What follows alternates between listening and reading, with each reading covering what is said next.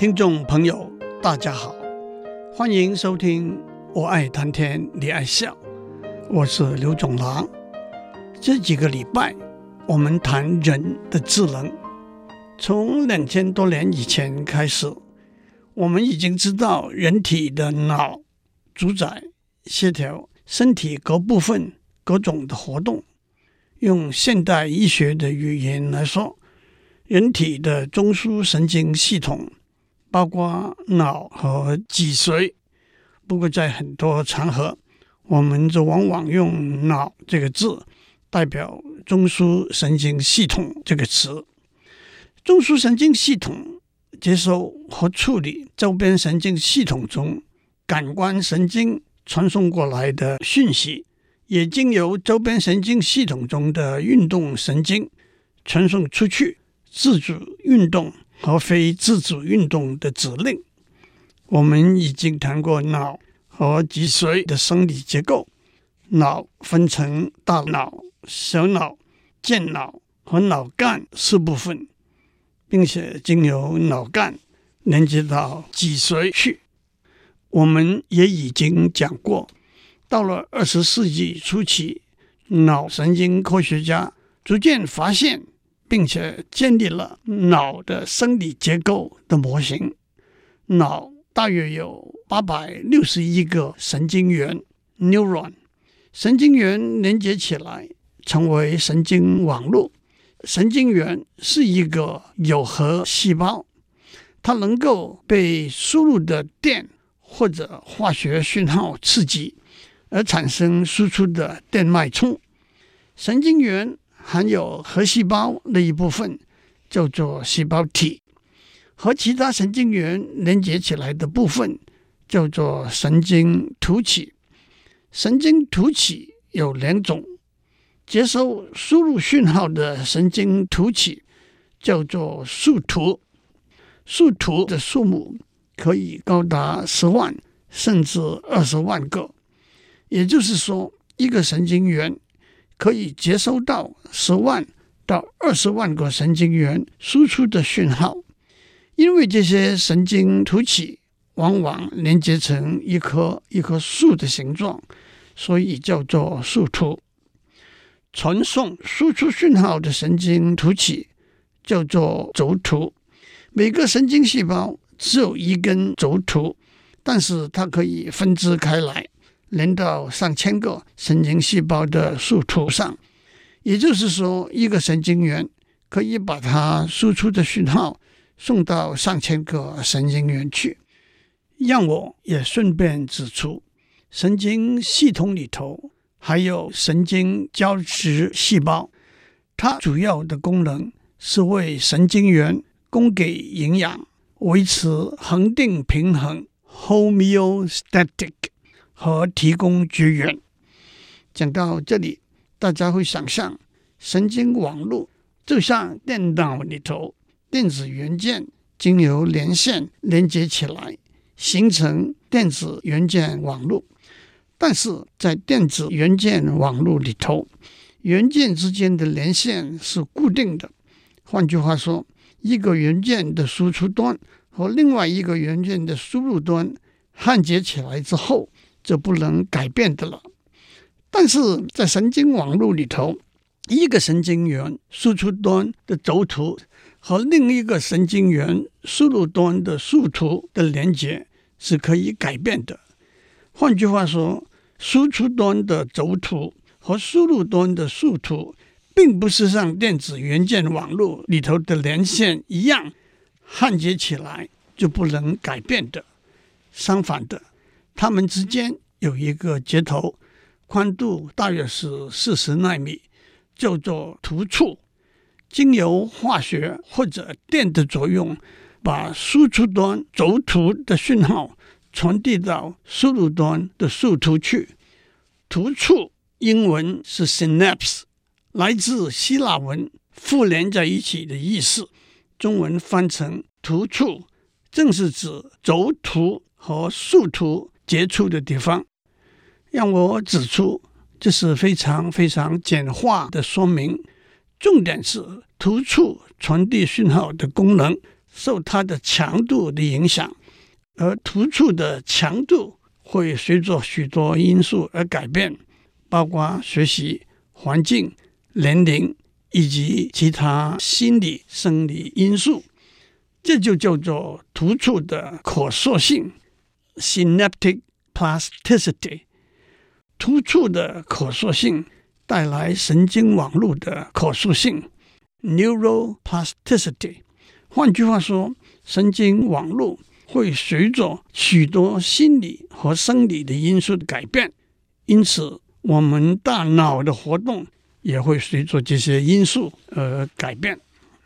我这样解释下来，让大家了解神经网络的结构，在观念上是简单明了的，但是在生理上，它的连接是错综复杂的。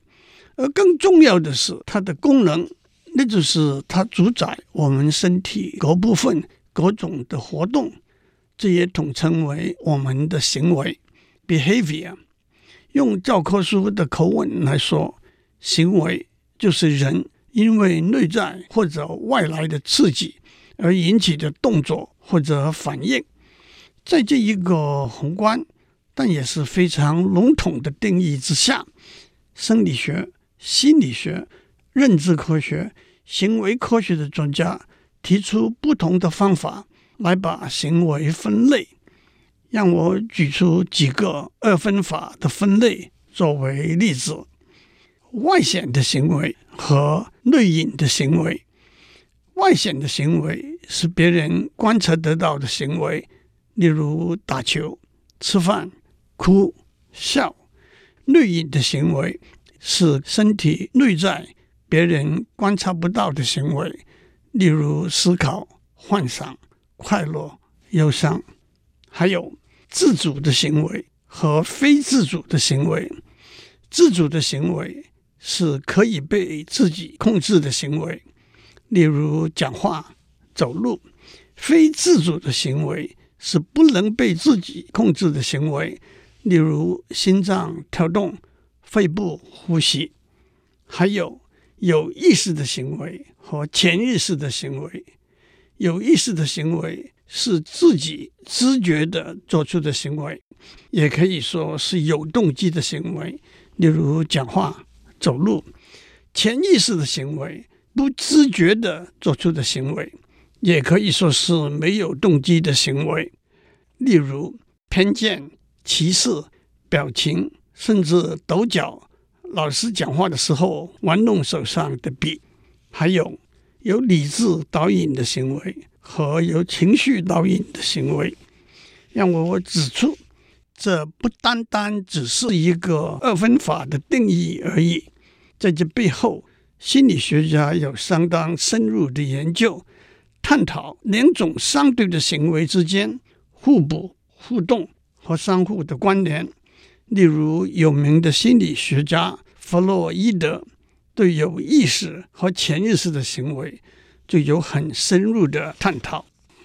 不过，也让我指出，从观察的观点来说，人类的行为可以分为：第一，本性行为，例如性等等，特点是不学智慧；第二，情感行为，例如喜。怒、哀、乐、悲、恐、惊，特点是受外界刺激之后而自然流露。第三，交往行为，例如人际间的语言交流和书面交流，特点是互动性。第四，模仿行为，例如小孩对大人行为举止和语言等的模仿，特点是不自觉性。第五，学习行为，例如学说话、学走路，知识的获取，特点是吸纳性。第六是制造行为，例如制造工具、制造机器、盖大楼、建大桥，特点是复制性。第七创造行为例如新理论新学说的创立新产品的研制和开发等等特点是创新性。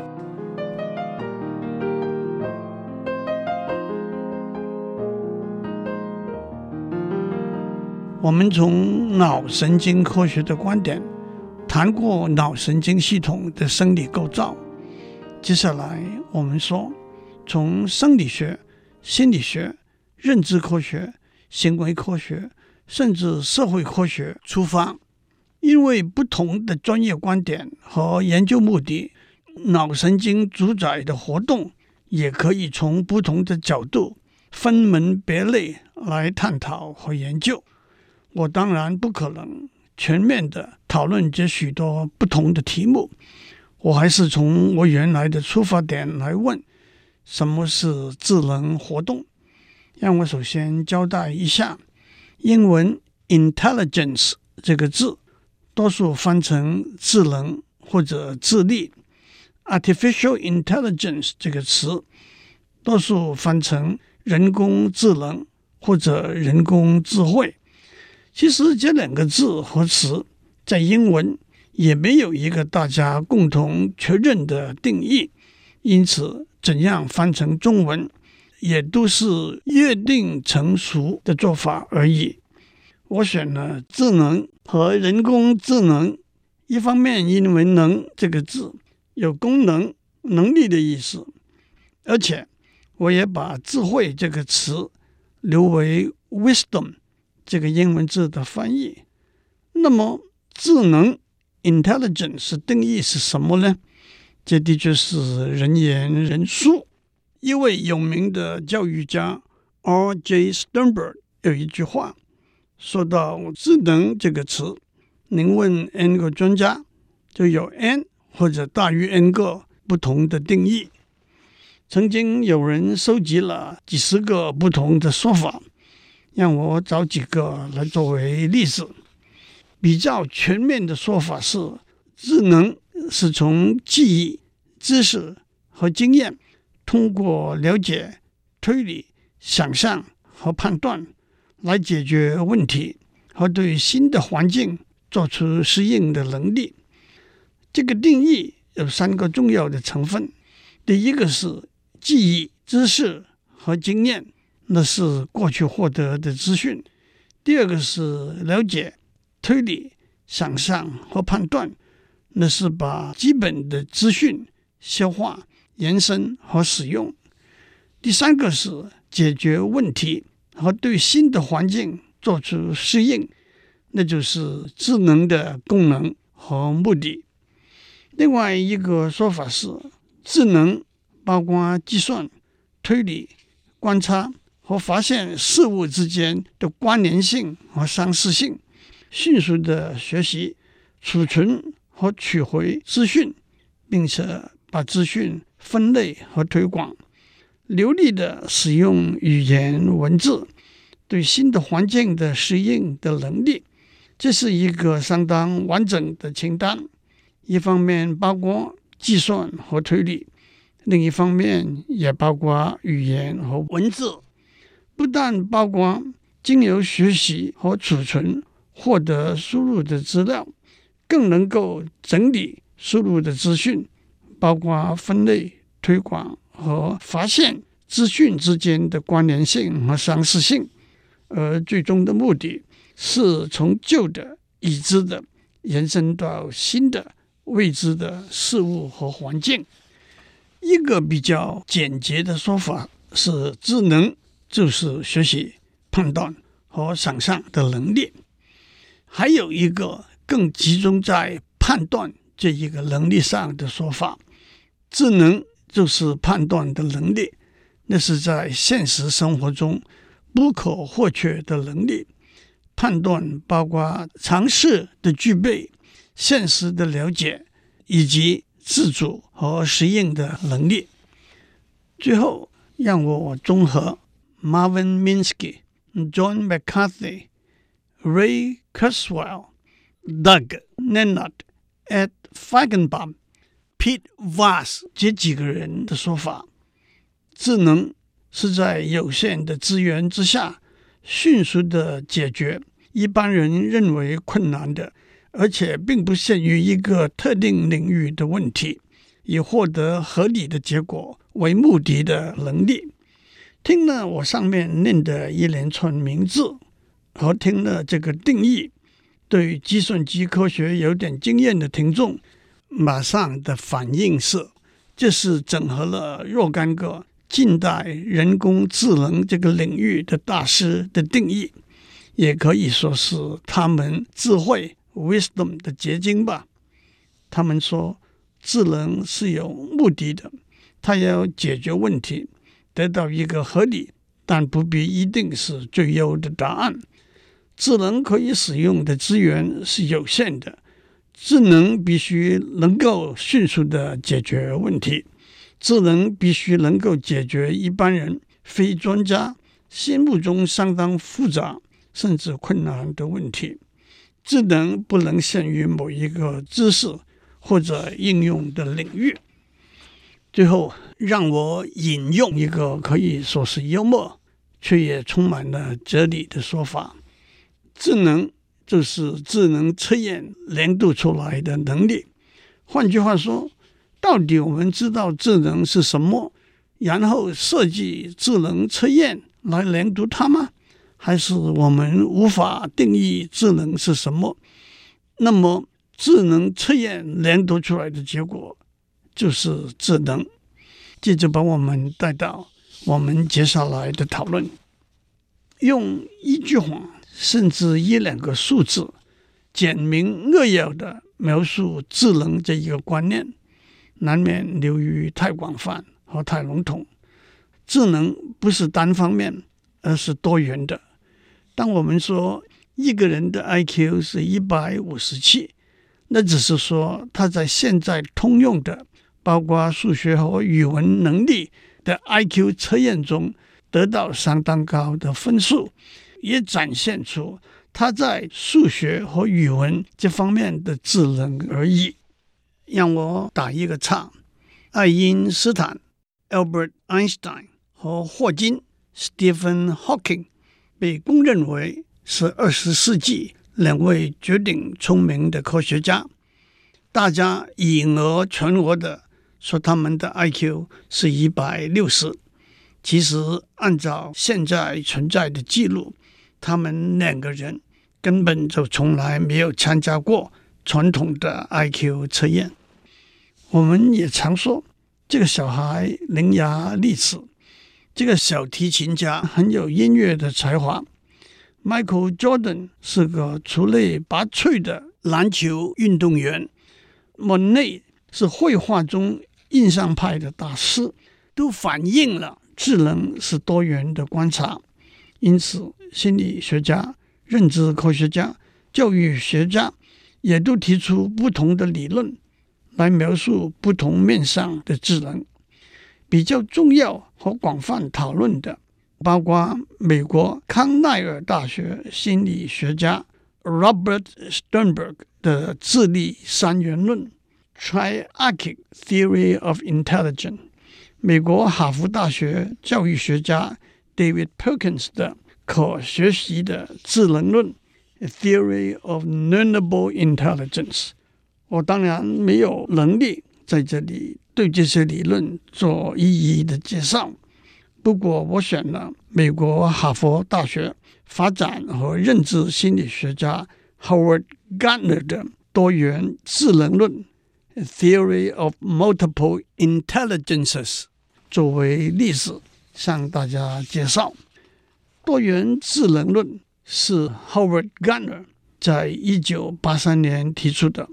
他从研究脑部受创伤的病人。发现他们在学习能力上的差异，因而提出这个理论。这个理论近年来在东南亚，包括台湾、香港，都迅速的受到很多注意。多元智能论认为人的智能可以分成八种，就我就留到下次来跟大家解释了。祝您有个平安的一天。